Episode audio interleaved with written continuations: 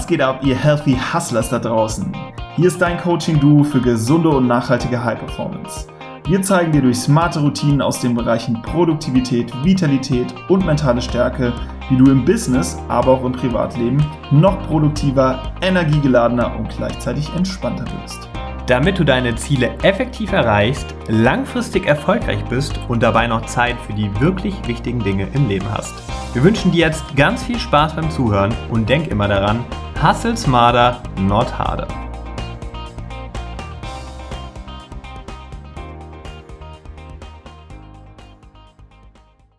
Herzlich willkommen zu einer neuen Podcast-Episode hier bei den Healthy Hustlers. Liebe Hörer, liebe Hörerinnen, mein Name ist Adrian Roth und ich freue mich sehr, dass du heute wieder eingeschaltet hast.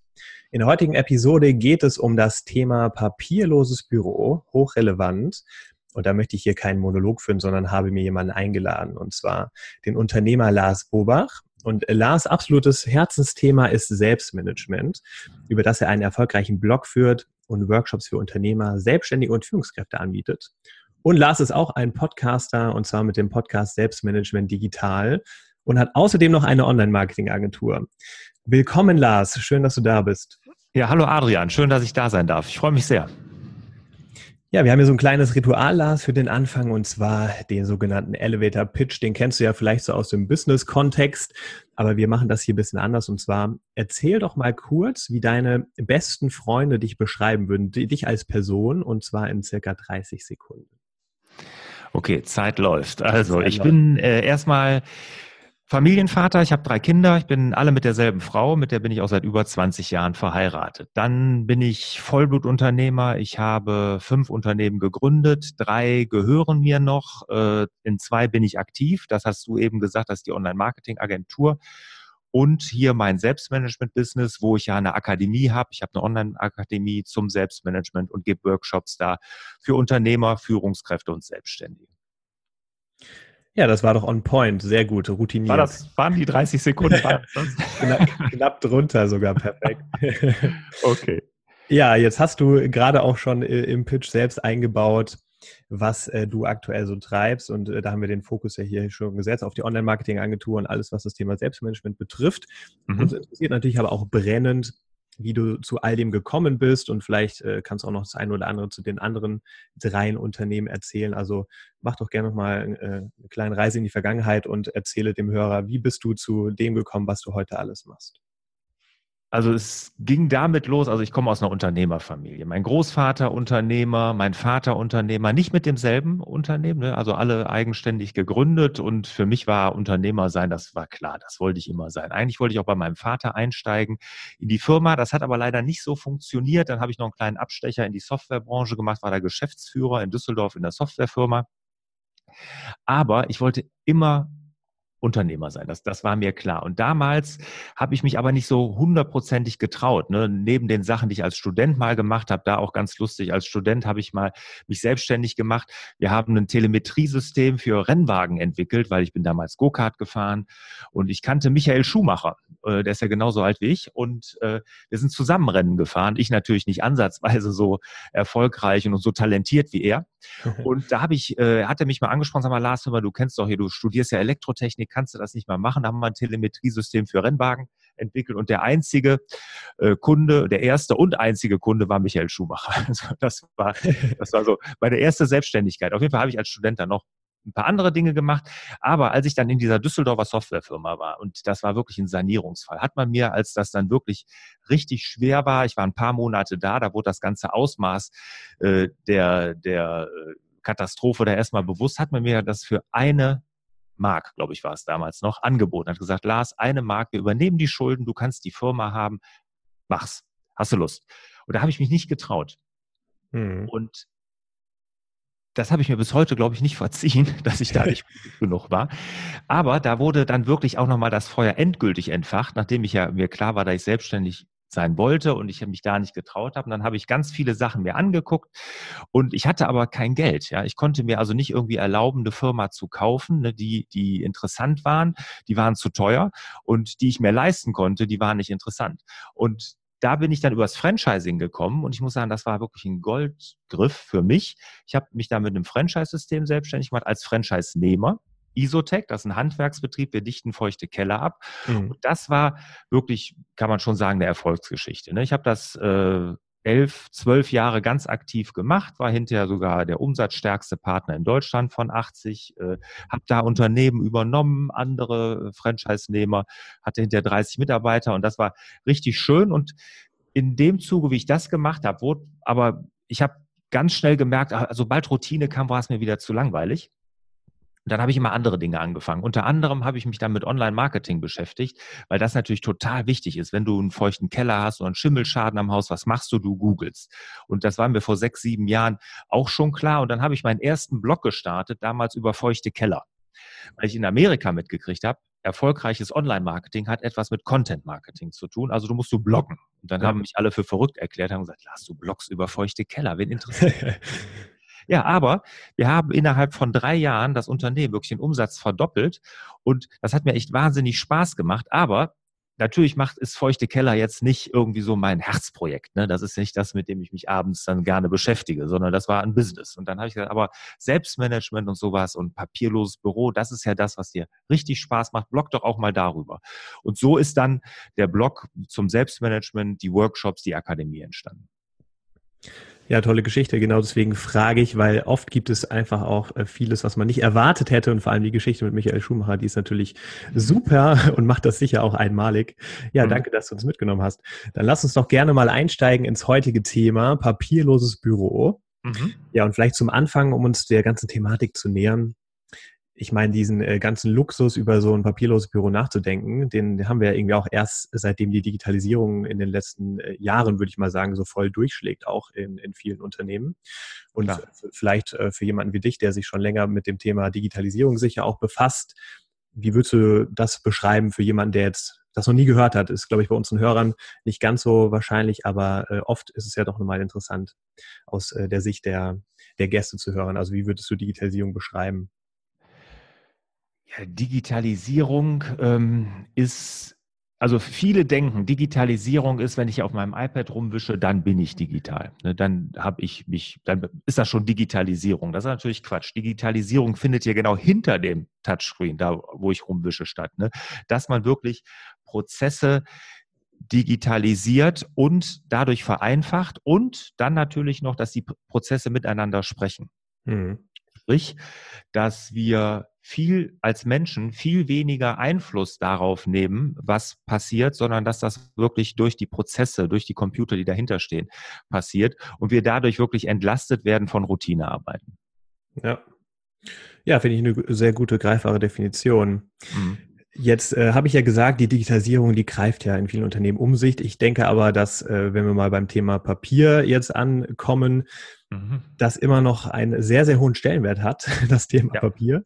Und äh, da interessiert mich auch mal deine Einschätzung. Also, was glaubst du, welchen Stellenwert hat Papier heute noch in deutschen Unternehmen und äh, wie weit sind denn Unternehmen so, wenn man das überhaupt pauschalisieren kann, auf dem Weg in ein papierloses Büro?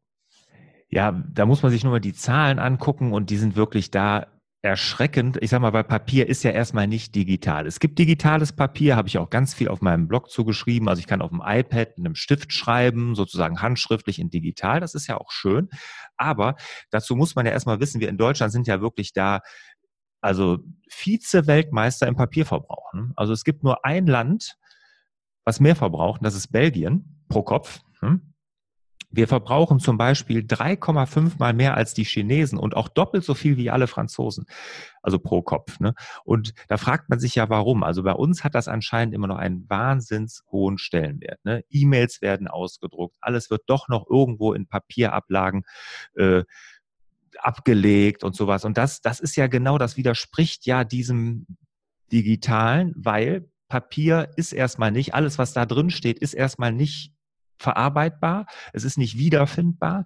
Und das ist ja auch, was mich damals angetrieben hat, ne? diese mangelnde Transparenz äh, in Prozessen. Das macht's ja so, hat, hat dieses Papier ja irgendwie nicht möglich gemacht. Ne? Ich wollte wissen, wir hatten damals, wir haben 600 Aufträge im Jahr abgewickelt in meinem Handwerksbetrieb. 600. Und das war natürlich, man kann sich vorstellen, was das für ein Papierwust war. Man, es ist, war total unübersichtlich. Ne? Ich wusste mhm. nicht, welches Team ist bei welchem Kunden, wie ist da der Stand und und und. Und da habe ich mir überlegt, das kannst du nur abwickeln in, oder einen Überblick behalten, indem du es papierlos machst. Ja, ich würde das unterschreiben. Also ich habe mich gerade daran erinnert, dass er eigentlich in vor allem in Großunternehmen ja auch tatsächlich immer noch in E-Mail-Signaturen unten steht, diese E-Mail bitte nicht ausdrucken oder zumindest mal drüber nachdenken. Ja. Ich glaube, das spricht auch schon für sich. Ja, ja, du hast den Papierverbrauch angesprochen. Hast du da eine Zahl für unseren Hörer, wie viel denn so ein Büroangestellter im Monat in Deutschland verbraucht, wenn du sagst, äh, dreieinhalb Mal höher als die Chinesen? Das muss ja unvorstellbar sein. Ja, äh, interessant dabei ist auch, dass wir vor 20 Jahren noch auf Platz 10 waren der Papierverbräuche. Ne? Mhm. Und auch vor 20 Jahren das Volumen, was wir pro Person sind von 215 Kilo Papier, muss man sich mal vorstellen, im Jahr, auf 258 Kilo hochgegangen. Ne? Und das ist einfach unglaublich. Das sind 10.000 Blatt wow. pro Person. Mhm. Jetzt muss man das mal auf den Tag runterrechnen. Da kann man sich, das ist, das ist fast unvorstellbar, wie viel das, das sind. Ne? Ja, dann wäre es das nächste, das in Bäume umzurechnen, aber das will ich lieber gar nicht machen, sonst hat äh, der eine oder andere ein schlechtes Gewissen. Aber das soll ja vielleicht auch das Ziel sein oder eins der heutigen Ziele. Ja, aber ich habe das Gefühl, dass da in Deutschland das gegen diese Digitalisierung sogar noch extra mehr ausgedruckt wird. Wobei man natürlich sagen muss, in gewissen Bereichen hat das Analoge ja wirklich so eine Revanche. Es gibt ja sogar dieses Buch, The Revenge of the Analog. Das habe ich auch gelesen. Das ist echt ganz interessant. Wo in Bereichen das Analoge sich ja sozusagen zurückkämpft. Ne? Mhm. Und aus gutem Grund. Und auch im, im Büro kann das ja sein. Zum Beispiel planen ja viele auf Papier, weil sie sagen, das ist besser, als wenn man es digital macht, weil das ist so eine Insel der Ruhe. Ne? Oder ein Tagebuch führen oder sowas, dass man das nochmal ganz bewusst rausnimmt aus der digitalen Welt für sich und sagt dann, äh, bin ich also wirklich nochmal ganz analog. Das ist auch gut. Oder es gibt in Fotografien oder mit Schallplatten oder sowas. Das sind ja alles steigende Zahlen, äh, wo das Analoge langsam wieder zurückkommt dieses Langsame, dieses Beruhigende, das ist auch okay. Ja, aber ich glaube, für Firmen, die ja auf Effizienz ne, Wert legen oder was auch unsere Kunden von uns erwarten, ne, Effizienz, äh, ist Digitalisierung äh, unumgänglich. Ja, schöne Überleitung. Wie würdest du denn jetzt äh, das papierlose Büro, dieses sagenhafte, wie würdest du das definieren und geht das überhaupt? Ich frage mal so ganz provokant, was sind deine Erfahrungen, nachdem wir jetzt so viel über Papier gesprochen haben und sehen, dass es so weit verbreitet ist immer noch? Was ist das papierlose Büro und geht das überhaupt? Mhm. Also da ist ja, fällt mir als erstes immer das Zitat von dem ehemaligen Siemens-Chef von Pira da ein, oder so hieß der, glaube ich, der sagte ja, wir sind äh, äh, vom papierlosen Büro genauso weit entfernt wieder von der, von der papierlosen Toilette. Und äh, aber das Interessante ist ja in Japan, da ist die papierlose Toilette ja mittlerweile schon quasi Standard. Ne? das Stimmt, ja, das recht. Äh, und ich glaube, auch im Büro ist das möglich. Und ich stehe hier in meiner Online-Marketing-Agentur. Wir sind eine kleine Agentur, zehn Mitarbeiter, aber hier ist kein Papier. Ja, wir sind komplett papierlos. Und es funktioniert. Also papierlos bedeutet einfach, dass man seine Prozesse digitalisiert, dass nichts in Papierform noch irgendwo existiert, sondern dass alles digital stattfindet. Also von der Ablage über die Prozesse, über die Kommunikation, alles digital und papierlos. Ist auf jeden Fall ein sehr schöner Zustand. Ich kann mir vorstellen, dass da viele erstmal sagen, oh, wie soll denn das funktionieren? Äh, was ist so deine Erfahrung? Was sind so die, die häufigsten Bedenken, die dir entgegengebracht werden, äh, warum denn ein papierloses Büro eben nicht funktionieren kann? Äh, die Bedenken, also ich glaube, da träumt erstmal grundsätzlich jeder von, ne? dass man einfach, äh, weil Papier ja belastet. Also so habe ich es empfunden. Als ich mich da vor, vor äh, sechs, sieben Jahren auf den Weg gemacht habe, habe ich es ja gemacht, weil ich diese Transparenz wollte, aber auch weil Papier mich belastet hat. Ich bin morgens an meinen Schreibtisch gekommen und da türmten sich schon die Papierstapel. Es war jetzt nicht messy, aber es lag immer irgendwo was rum. Und in all diesen Dingern schlummert ja irgendeine Aufgabe. Das muss einem ja klar sein. Ne? Irgendwo, ah, da ist noch irgendwas zu tun. Das hat man ja immer irgendwie im Hinterkopf. Ne? Und ohne mhm. Papier ist man halt viel, viel fokussierter. Und was die Leute wirklich davon abhält, ist halt das Vorhandene zu durchbrechen, mal was Neues zu wagen. Ne? Und da tun sich die Leute wahnsinnig schwer. Also träumen davon tun, glaube ich, viele und mit den Leuten, vielleicht, ich ziehe natürlich auch solche Leute an, die das interessant finden, aber äh, es ist immer, wo fange ich denn jetzt an? Wie, wie lege ich denn jetzt los? Ne? Das ist immer das, was die Leute abhält. Ja, und da wollen wir auf jeden Fall heute auch noch ein bisschen tiefer reingehen, wie wir denn genau damit loslegen können. Aber vielleicht, du hast ja schon so ein bisschen äh, es schmackhaft gemacht. Was sind denn aus deiner Sicht die äh, Vorteile dieses papierlosen Büros? Gehen wir da erst nochmal rein. Also neben dem Thema, dass es natürlich deutlich effizienter ist und äh, ja, du Daten hast, auf denen du aufbauen kannst, mit denen du Entscheidungen treffen kannst. Was würdest du da noch so benennen? Ja, also es ist wenn ich jetzt mir meinen Handwerksbetrieb angucke, wie gesagt, wir waren hinterher 30 Mitarbeiter. Wir haben den Umsatz verdoppelt dank gutem Online-Marketing und haben aber an den administrativen Kräften nichts geändert. Also wir haben den doppelten Umsatz mit der gleichen administrativen Personenzahl gemacht. Und das ist der Digitalisierung geschuldet, weil wir digitale Prozesse hatten, digitale Ablagen. Wir haben nichts mehr da äh, Zeit verschwendet, sondern das ging wirklich einfach viel, viel effizienter. Und es, man muss sich einfach mal klar machen, der durchschnittliche Wissensarbeiter, ja, und da gibt es aktuelle Umfragen dieses Jahr, also 2018, ähm, verbraucht pro Tag zweieinhalb Stunden mit Suchen. Ja, also er sucht zweieinhalb Stunden, egal wo, sei es im E-Mail-Eingangskorb, sei es auf irgendeiner Festplatte oder sei es in irgendwelchen Papierstapeln oder in irgendwelchen Aktenschränken. Ja, wir suchen wahnsinnig viel und durch das Papierlose, ja, und die guten Suchalgorithmen, die es heute gibt, sparen wir hier auch wahnsinnig viel Zeit. Wenn man sich mal vorstellt, wir würden nur eine Stunde am Tag weniger suchen, was, was hätten wir dann mit einer Stunde mehr am Tag? Könnten wir doch so viel anfangen. Ja, also wenn sich das einfach bewusst macht, ja, und dadurch, dass es vielleicht auch ein gutes Gefühl ist, dass man weiß, es ist alles irgendwo da, wo ich es auch finde, wenn ich es brauche. Ja, mhm. und es ist äh, es ist ja so auch dazu, ähm, es gibt ja 98 Prozent der Sachen, die wir ablegen, brauchen wir nie wieder. Ja, die legen wir ab und müssen uns da nie wieder drum kümmern. Aber es gibt einfach ein gutes Gefühl zu wissen, es ist an einem sicheren Ort, wo ich es immer, immer wieder finde. Und wenn ich es dann mal suche, dann finde ich es auch wahnsinnig schnell, weil es nämlich durch die Digitalisierung, durch das Papierlose die guten Suchalgorithmen gibt, die diese Sachen dann auch sofort finden. Ja, Thema Zeitersparnis. Ich glaube, das ist wirklich ein Riesenhebel. Und wenn es eine Sache gibt, von der wir alle zu wenig haben, dann ist es vermutlich die Zeit. Und ja. da ist vielleicht jetzt schon mal der ein oder andere überzeugt. Dass, äh, Aber hier auch nochmal die Transparenz, ne? die darf man nicht vergessen. Ne? Wenn man heute sieht, es ist alles so komplex geworden, weniger Leute müssen immer viel mehr leisten. Ne? Das ist ja auch, mhm. ist ja auch normal und so, so tickt die Welt nun mal. Ne? Ob das gut oder schlecht ist, dahingestellt. Aber es ist einfach eine Transparenz. Ne? 600 Aufträge im Jahr in einem kleinen Handwerksbetrieb. Ne? Unübersichtlich. Durch die Digitalisierung wird es plötzlich übersichtlich, wenn man die richtigen Tools nutzt. Ne? Ich kann mir da Daten rausziehen, die ich brauche. Und, und, und. Und ich, ich berate ja da auch teilweise Firmen, also Unternehmer, die dann äh, in, in, auch dahin starten wollen ins papierlose Büro. Das machen die alles, weil es einfach diese, diese, diese Transparenz brauchen, ne? weil sie mhm. einfach den Überblick brauchen oder haben möchten wieder, den, den sie verloren haben. Ja, absolut verständlich. Ja, dann bin ich jetzt sehr gespannt, äh, was du so als, äh, als, ich sag mal, Fahrplan hier unseren Hörern mitgeben kannst, was denn so die ersten Schritte sind auf dem Weg in ein papierloses Büro.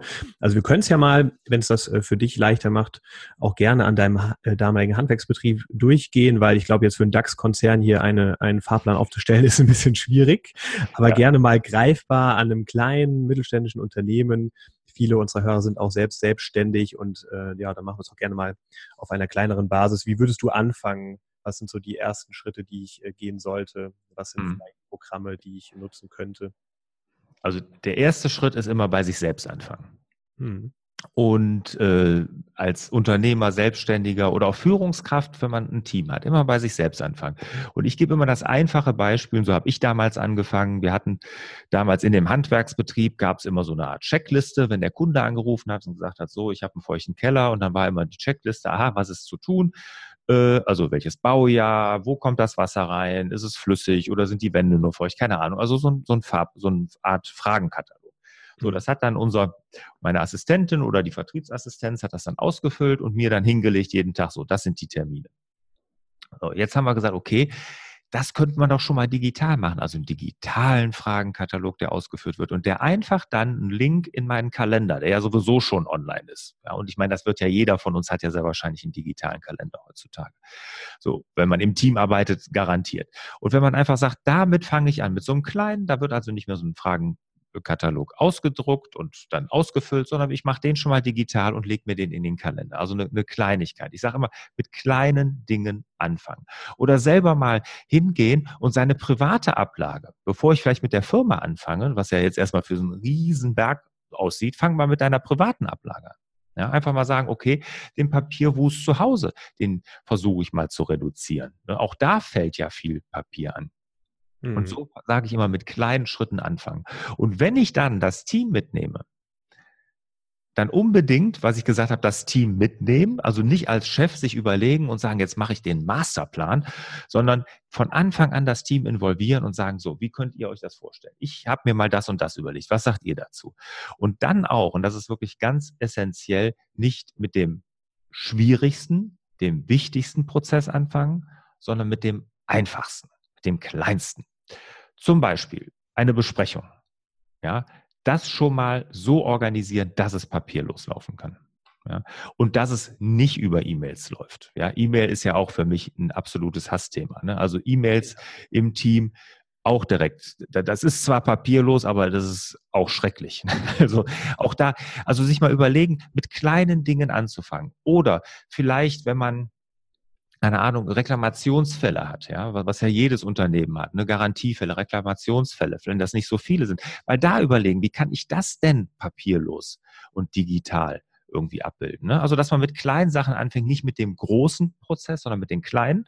Und wenn die kleinen mal angelaufen sind, ja, wo ich auch nicht alle Mitarbeiter für brauche, wo ich vielleicht mit einem kleinen Teil meines Teams erstmal arbeite, dann hinterher hingehen und das Ganze auf das Große dann umlegen. Ja, auf jeden Fall sinnvoll und vor allem bei sich selbst anfangen, weil wie willst du glaubhaft auch deinen, deinen Mitarbeitern etwas äh, ja, näher bringen bzw. verkaufen, wenn du selbst zu Hause noch deine, deine Ablagen hast, die voll von Papier sind. Mhm. Also das macht auf jeden Fall Sinn. Ja. Ja, das äh, ist ja sicherlich auch oft irgendwie eine Kostenfrage. Ich meine, das ist natürlich auch äh, immer stark davon abhängig, was du einführen möchtest. Äh, würdest du denn aber sagen, dass so die ersten Schritte äh, irgendwie große Investitionen mit sich bringen oder hat man irgendwie mal ein paar hundert Euro, vielleicht ein paar tausend Euro für Programme hingelegt, äh, für kleinere Prozesse oder sowas wie auch Meetings und dann ist das schon mal getan. Also kannst du unserem Hörer so ein Gefühl dafür geben, was vielleicht auch monetär auf ihn wartet, wenn er sich dem ganzen Thema widmet. Für den kleinen äh, Selbstständigen zum Beispiel. Ja, also da, da äh, überhaupt keine Investition. Also man braucht so ein, vielleicht einen Scanner noch, ne? Also selbst den nutzen wir hier kaum noch, weil die meist, meiste machen wir eben mit unserem Mobiltelefon, weil mal, viele Sachen sind ja auch schon digital. Also Rechnungen werden ja heute digital verschickt ne? und mhm. Lieferscheine und was weiß ich was. Also es gibt so viel, was digital ist. Deshalb also über das Digitalisieren, das ist wirklich eine Kleinigkeit. Also ich habe früher auch einen Scanner gehabt, auch bei mir zu Hause. Alles abgeschafft, mache ich nur noch mit dem Smartphone. Gibt Scan-Apps, wunderbar, reichen vollkommen die Ablagen, heutzutage kostet Ablage ja, also jetzt Gigabytes und sowas, also Datei auch kein Geld mehr. Ne? Also wir sind hier komplett in der Cloud als Firma, ich privat, aber alle meine Firmen sind komplett in der Cloud. Wir haben also keinen Server mehr. Und das macht das Leben natürlich viel, viel einfacher. Und so ein Cloud-Service, wie zum Beispiel, wenn man Google G Suite nutzt, kostet pro Nutzer pro Monat acht Euro. Und dann hat man wirklich unbegrenzt Speicherplatz. Also auch da ist eine Investition wirklich das ist lächerlich, was man da zahlt, auch als Firmen. Und vor allem macht es alles so, so viel einfacher. Ne? Wenn man jetzt natürlich noch sagt, ich möchte irgendwie eine spezielle Software haben, die diese Ablage dann auch noch erleichtert. Okay, da gibt es ja einige. Mhm. Und ähm, aber auch da, das sind ja heutzutage so gut wie alles Abo-Modelle, die von den Kosten her, ja, das absolut überschaubar sind äh, zu dem Nutzen, den sie hinterher bringen. Ja, unterschreibe ich voll und ganz. Also ich glaube auch, da sind wir aufgrund der, der fortschreitenden Digitalisierung äh, und vor allem auch den Kapazitäten, du hast es angesprochen, Cloud-Services, die einfach immer günstiger werden, die Bereitstellung von Daten, sind wir bei was angelangt, was sich jeder leisten kann. Und von daher, diese Ausrede ist schon mal entkräftet. Mhm. Absolut. Und ein Riesenserver oder sowas, ne, was früher, da musste ich, kann mich erinnern, da haben wir 10.000 Euro bezahlt für einen Server mit, keine Ahnung, gespiegelten Festplatten und Backup-Laufwerk und keine Ahnung. Braucht man ja alles heute nicht mehr. Heute geht man in die Cloud, zahlt da einen Apfel und ein Ei im Monat pro Nutzer pro Monat und das war's. Mhm. Und du brauchst nicht jeden Monat da irgendeinen IT-Fritzen, der irgendwie ein Sicherheitsupdate aufspielt und Boah, schrecklich.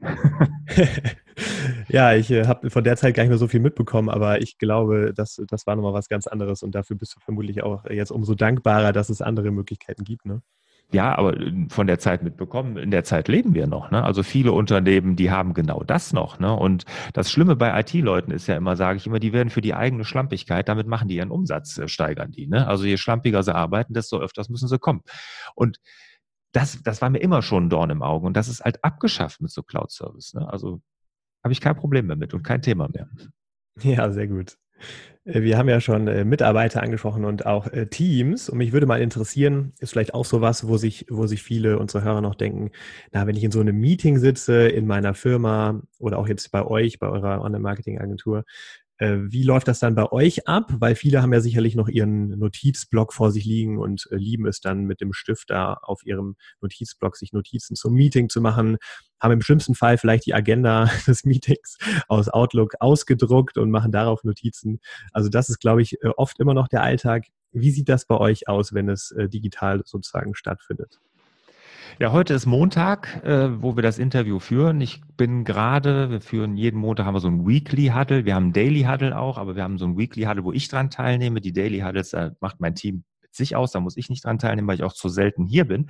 Aber das ist dann so und es gibt wirklich auch noch den einen oder anderen, der da mit dem Notizblock liegt, ne, für sich. Ne? Das ist auch in Ordnung, das würde ich ja auch nie verbieten. Ne? Wenn jemand jetzt sagt, ich schreibe mir meine Sachen gerne auf dem Notizblock, soll er das gerne auch tun. Aber offiziell läuft das so, es gibt einen, in dem Weekly Huddle, der für das Protokoll verantwortlich ist. Und Protokoll hört sich jetzt so hochtrabend an, ja, der einfach nur Ergebnisse festhalten soll. Und wir machen das so, das wird natürlich digital gemacht und zwar direkt in einem Tool, wo wir hinterher auch gucken können, was ist passiert, wie ist es abgewickelt worden oder sind wir noch mitten in der Abwicklung, wo wir auch direkt kommunizieren können. Und ich bin ja, ja ein totaler Fan von Kanban-Systemen.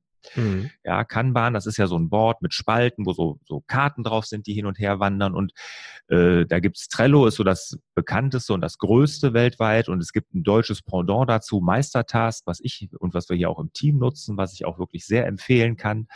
Und äh, wir machen unser Protokoll, dieses Ergebnisprotokoll direkt in so einem Meistertaskboard. Und da ist dann für jedes Ergebnis, jede Aufgabe direkt so eine Karte und da können wir drin kommunizieren. Das heißt, wir schreiben uns auch keine E-Mail. Wir haben ja hier in der Agentur eine interne No-E-Mail-Policy. Wir dürfen uns keine internen E-Mails schreiben, habe ich verboten. Ja, auch keine CCs und so, das machen wir nicht, sondern wir kommunizieren nur kontextbasiert über solche Tools. Und in so einem Tool, wenn man dann die Besprechung da protokolliert, findet auch dann da hinterher die Kommunikation danach statt. Ne? Also wenn da irgendeine Aufgabe drin ist, wo der sagt, okay, ich achte noch darauf oder kannst du mir mal das eben oder hast du die Datei oder keine Ahnung oder was sagt der Kunde XY dazu, findet das in diesem Board statt. Ja, super, stark. Also wir nutzen selbst Trello auch schon eine ganze Weile und sind damit mega happy. Meistertask kennen wir auch. Also das macht das Leben wirklich leichter und vor allem fürs Team und man spart sich unglaublich viel viel Zeit, vor allem auch für mhm. E-Mails. Und ich finde deine Policy sehr gut. Ich glaube, da kann, kann sich, äh, können sich viele ein Beispiel dran nehmen, eine No-E-Mail-Policy. Da muss ich an der Stelle sagen, danke, dass du auf meine E-Mail reagiert hast. Nein, du bist ja nicht in meinem Team. genau, nach außen hin ist es wahrscheinlich schwierig, ohne E-Mail klarzukommen. Ja, ja. Ja, wo äh, in solche Boards kann man ja auch Kunden einladen. Das machen wir ja auch teilweise. Ne? Wenn wir jetzt ein großes Projekt mit einem Kunden haben, dann machen wir ein Board nur für dieses eine Projekt. Aber da muss wirklich ein großes Projekt sein, hier in der Online-Marketing-Agentur, ne? also nicht im Handwerksbetrieb. Ne? Und dann gibt es dann ein Board, wo dann, was heißt zum Beispiel der Zeitplan abgebildet wird und dann findet die Kommunikation mit dem Kunden auch in so einem Board statt. Das ist auch schön. Wo wir jetzt schon auch bei Tools sind, interessiert mich natürlich brennend, was du so neben Trello und Meistertask, den äh, Kanban-Systemen, noch so nutzt bzw. empfehlen kannst, sowohl für dich persönlich als auch für euer Unternehmen, für dich als Selbstständiger. Also Apps willst du jetzt wissen. Genau, gerne. also okay, das ist ähm, relativ einfach. Also ich bin, wir sind in der Google-Welt verhaftet, wir nutzen G Suite äh, in der Firma. Ja oder in den Firmen und alles, was da, da sich drum dreht. Das heißt also, den Google Kalender bin ich ein totaler Fan von, von Googles Gmail bin ich ein, Fan von. Gibt es aus meiner Sicht auch keinen besseren E-Mail-Client. Äh, läuft alles im Browser, muss also keine App geupdatet werden und, und, und, und, und. Also wirklich richtig, richtig praktisch. Äh, äh, wir haben eben über digitale Handschriften gesprochen. Da nutze ich auf meinem iPad GoodNotes. Und äh, das ist also, wo ich jetzt Mitschriften mache. Auch hier ein paar, du hattest mir ja die Fragen im Vorfeld zugeschickt, habe ich mir auch ein paar Notizen zugemacht. Das mache ich halt alles wirklich digital auf einem iPad mit einem Apple Pencil. Ja. In GoodNotes. Ne? Das ist noch wichtig. Und äh, als Ablage nutzen wir Evernote.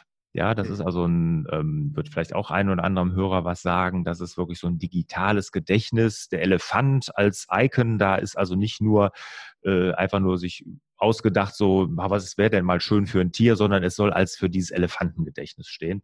Und äh, da, das ist zum Beispiel ein großer Schritt, weil das ist die komplette Ablage von mir persönlich, aber auch hier im Büro, wo wir alles ablegen.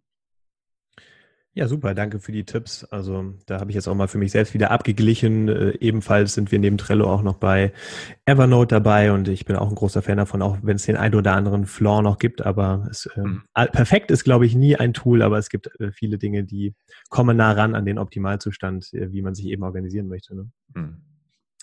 Ja, mich würde ja hier brennend interessieren, Lars, neben all der Digitalisierung, über die wir jetzt gesprochen haben und das papierlose Büro, Gibt es etwas, was auch du noch papierhaft gerne machst oder aufhebst oder gibt es irgendeine Art von, von Unterlagenthemen, wo du sagst, nein, also das kann auch ich nicht digitalisieren? Eine sehr gute Frage. Also das, was ich nicht digitalisiere, doch, was ich digitalisiere schon, aber noch analog aufbewahre, sind Notarverträge. Also da konnte ich mich noch nicht zu durchringen, die dann wirklich mal ja. zu ent, entsorgen. Also da habe ich wirklich einen Ordner zu Hause, wo meine Notarverträge, sei es von Immobilien oder auch was Firmen und so angeht, da äh, habe ich die abgelegt in einem Ordner. Das ist es dann aber auch wirklich, was so die Ablage angeht an analogen. Ansonsten wirklich auch, sei es übers Finanzamt, äh, Buchhaltung, wird alles digital, auch in den Firmen gemacht. Ne? Das ist wirklich alles komplett digital. Was ich aber auch, und das hatte ich eben angesprochen, ich bin ein großer Freund davon, Tagebuch zu führen. Und äh, so zur mentalen Hygiene nenne ich das immer. Und ähm, da habe ich mittlerweile, mache ich das auch. Ich habe es eine Zeit lang mit einer App gemacht. Gibt es auch super Apps für Grid Diary, war da meine App fürs iPad. Ne, das, das wird, da werden einem Fragen gestellt, die man beantwortet. Wirklich super gut. Dadurch bin ich ein bisschen besser dran geblieben. Aber das habe ich jetzt auch schon ein paar Wochen her, habe ich das umgestellt und ein paar Monate mittlerweile sogar äh, auf äh, analog wieder. Ne? Also ich habe mir wirklich ein richtiges analoges Tagebuch geführt und mache das jetzt analog und bin erstaunlich konsequent. Ja, finde ich, finde ich stark. Also das, äh, es gibt einfach Dinge, die hat man gerne noch papierhaft. Da frage ich mich auch gerade, wie, wie handhabst du es mit Büchern? Bist du ein Kindle-Fan oder hast du auch das ein oder andere Buch noch papierhaft?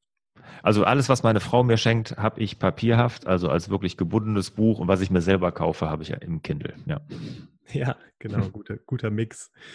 Ja, also das, ich lese wahnsinnig viel, wirklich jeden Tag und äh, deshalb, also da ist ein Kindle schon sehr, sehr. Ich bin immer wirklich, erwische mich dann, wenn ich jetzt zwei Monate, drei Monate nur mit meinem Kindle gelesen habe. Und wenn ich dann ein Buch von meiner Frau geschenkt bekomme, in das ich reingucke, wie ich dann plötzlich anfange, irgendwie, wenn mir ein Begriff nicht ganz klar ist, dann da drauf tippen will und eine Übersetzung erwarte oder eine Erklärung oder irgendwie sowas.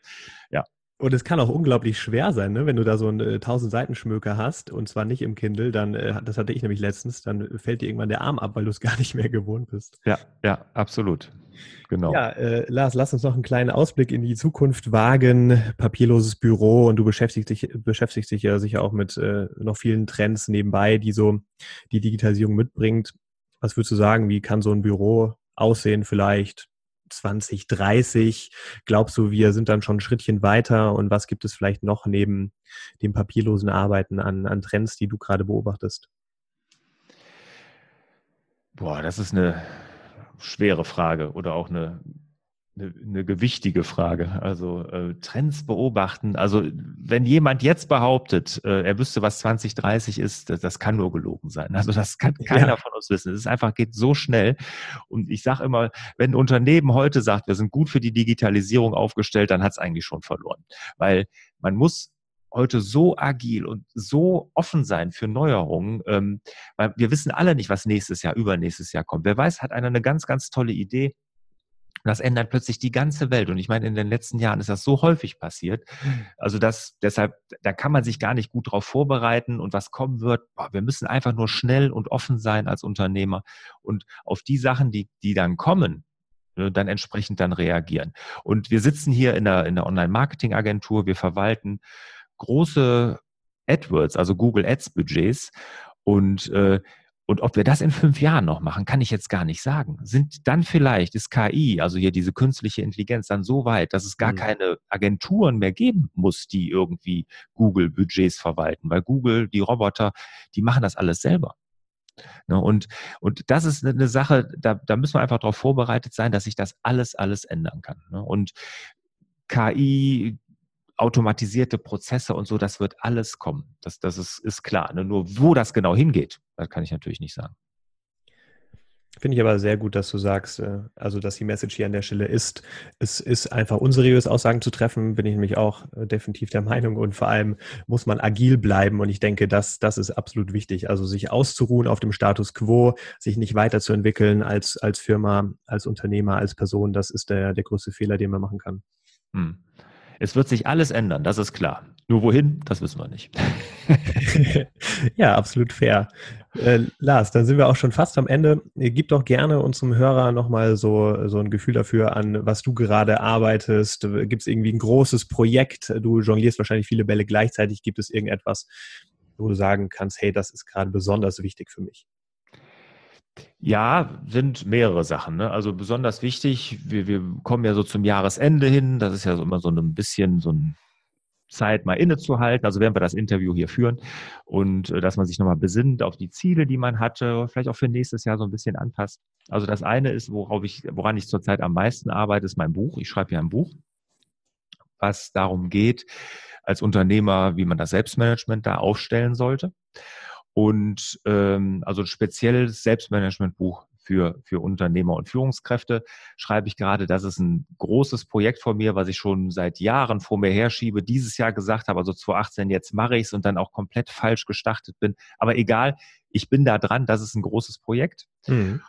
Und ähm, ja, ansonsten habe ich äh, hier in meiner Agentur viel vor mit meiner Akademie. Ich habe ja so eine Online-Akademie gegründet für Selbstmanagement. Äh, da haben wir Großes vor. Da sind wir ja auch dieses Jahr gestartet mit überwältigendem Ergebnis. Da wollen wir aber auch noch viel, viel besser werden. Also ich habe viele Bälle, die ich hochhalte und macht mir wahnsinnig Spaß zurzeit.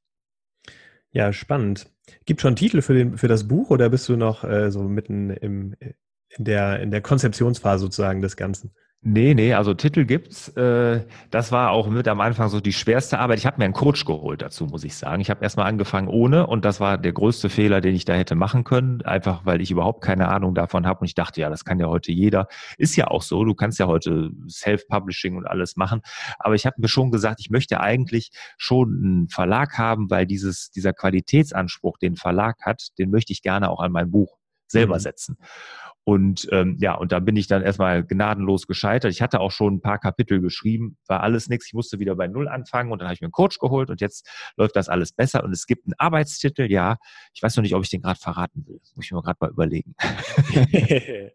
es, manche Dinge lüfte man vielleicht auch erst, wenn, wenn es soweit ist. Also gar kein Problem.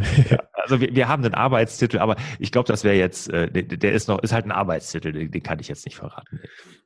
Ja, macht gar nichts. Äh, wenn man aber wissen möchte, wann dieses Buch rauskommt, vielleicht wo man auch einen Workshop bei dir buchen kann, wo darf ich dann hingehen, wenn ich als Hörer sage, ich würde gerne mit dem Lars oder mit seinen Angeboten in Kontakt treten? Einfach auf meinen Blog larsbobach.de, da gibt's alles. Da ist mein YouTube-Kanal verlinkt, mein Podcast verlinkt, äh, da gibt's meine Workshops, genau die Akademie, das findet man alles da. Oder Lars Bobach, also ohne S immer Bobach, ne, macht man oft mit Bosbach, nee, Bobach. Ähm, da findet man dann alles zu mir. Ja, perfekt. Das verlinken wir. So, dann äh, hast du noch die Ehre, zum Abschluss unserem Hörer ein ein Guestquote, ein Zitat, ein, eine Nachricht, eine Message, irgendetwas mitzugeben, was dir gerade in den Sinn kommt oder was auch äh, zur Episode passt. Du hast die Wahl. Ja, also mein Lieblingsspruch dahin, das ist auch mein Motto, auf die Schnauze fallen ist auch eine Vorwärtsbewegung. Der ist stark. Den äh, kannte ich noch nicht. Den werde ich mir auf jeden Fall auch mal merken. Danke. Ja, also das ist mein Motto. Ich äh, sage, ausprobieren, auf die Schnauze fallen, Krone richten, weitergehen. Also das muss einfach so, und so ist es. Und so bin ich in meinem ganzen Leben. Ich habe so viele Sachen gemacht, die gescheitert sind. Michael Schumacher Telemetriesystem zum Beispiel. Und ähm, aber ich habe überall immer was gelernt, habe gesagt, beim nächsten Mal klappt es besser und so war es in der Regel dann auch. Starke Einstellung und so wie du dich äh, anhörst, hast du auch immer Spaß noch an allem und das ist, glaube ich, das Wichtigste. Ja. Von daher, ja, danke für diese Abschlussmessage und auch vielen Dank, dass du dir heute die Zeit genommen hast und ja, das äh, war es dann und ich sage äh, bis zum nächsten Mal, lieber Hörer und ja, hat mich gefreut, Lars. Danke. Ja, Adrian, vielen Dank. Sehr interessante Fragen. Danke dafür. Ciao. Ciao.